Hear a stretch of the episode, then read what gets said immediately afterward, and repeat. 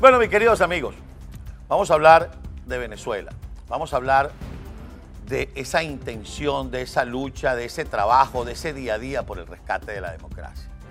Y aunque hace muchos años trabajando con mi buen amigo, el ciudadano Leopoldo Castillo, en aquel programa que se denominó A los Ciudadanos, un día aprendí esa frase de que hay que ver la vida por el parabrisa y no por el retrovisor. Frase que le agradezco y que repito y que trato de practicar en demasía. También recuerdo otra frase que le escuché a alguien diciendo, sabiendo bien de dónde venimos, podemos planificar mejor hacia dónde vamos. ¿Y por qué digo esto? Porque estamos a horas de que comience lo que pudiera ser una importante reunión en Colombia con líderes políticos venezolanos de diferentes visiones, de diferentes colores, con diferentes aspiraciones, pero con un solo objetivo, según nos han contado y debemos creer. Salir de la dictadura. Aquello de la invasión militar, aquellos que alguna vez la propusieron, aquellos que alguna vez estuvieron o no estuvieron de acuerdo, esa opción pareciera, y hasta ahora no hay nada que indique que es la que iba a agarrar a Maduro, lo iba a sacar y lo iba a dejar en pijama en Guantánamo diciendo, perdón, yo no fui. Quedó la opción de una transición negociada. Una transición negociada que no significa tú te quedas con la gobernación de Táchira, yo me quedo con la del Tamacura, mientras tú agarras la de Sucre, yo me quedo con la de Nueva España. No. Vamos a buscar un proceso electoral. Vamos a tratar de regresar el país al cauce constitucional y si hay que hacer algunas disposiciones transitorias que permitan un ente rector que produzca un proceso electoral, que produzca a su vez ese proceso electoral que genere confianza, que genere igualdad de condiciones y todo lo que queremos para poder de manera pacífica salir de la dictadura, que se produzca la justicia transicional, que es esa justicia que en medio de la transición establece claramente las responsabilidades y que a muchos le tienen miedo.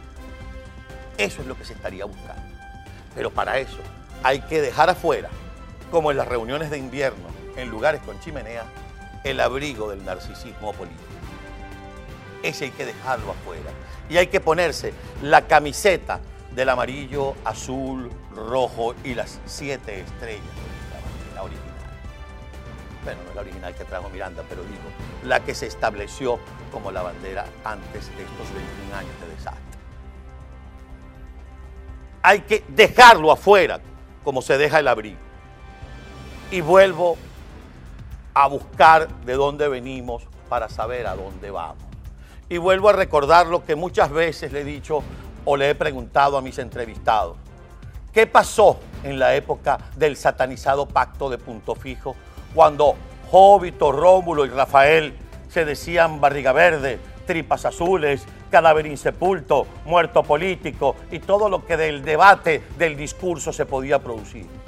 Que hubo un acuerdo de gobernabilidad que le dio al país los 40 años de estabilidad democrática. Si en medio de esos 40 años hubo líderes, dirigentes, funcionarios que se salieron del cauce, se corrompieron, no digo que no sea importante, pero el acuerdo en sí produjo una Venezuela de desarrollo, una Venezuela de progreso, una Venezuela que masificó la educación, la salud, que abrió un causal de oportunidades para los venezolanos.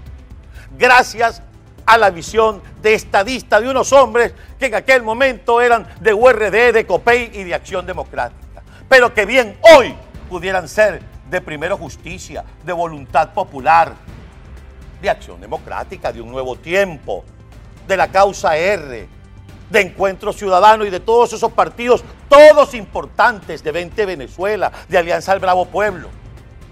Pero primero tienen que dejar el abrigo del narcisismo político en la puerta.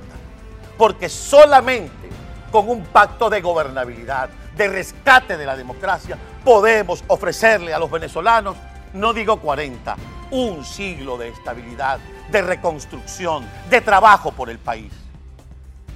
Si Rómulo, Rafael y Jóbito limaron sus asperezas, pues que las limen Leopoldo, Enrique y Julio y todo el que tenga pereza. Que dejen atrás sus rencillas personales. que las dejen guindadas como el abrigo del narcisismo político afuera, que se pongan el mapa de los 912 mil kilómetros cuadrados enfrente, que piensen que 30 millones de personas, de las cuales 6 y medio están fuera, deseando volver, tienen su confianza depositada, no en ellos, en esas reuniones, en esos proyectos. Porque si esos proyectos no nos benefician, no tenemos por qué respaldarlos. No me da la gana de respaldarlos. Porque el proyecto no debe ser cómo llego yo en el 22 o en el 24. El proyecto debe ser cómo el país se recupera a partir de ahora. Y por eso vuelvo a la historia.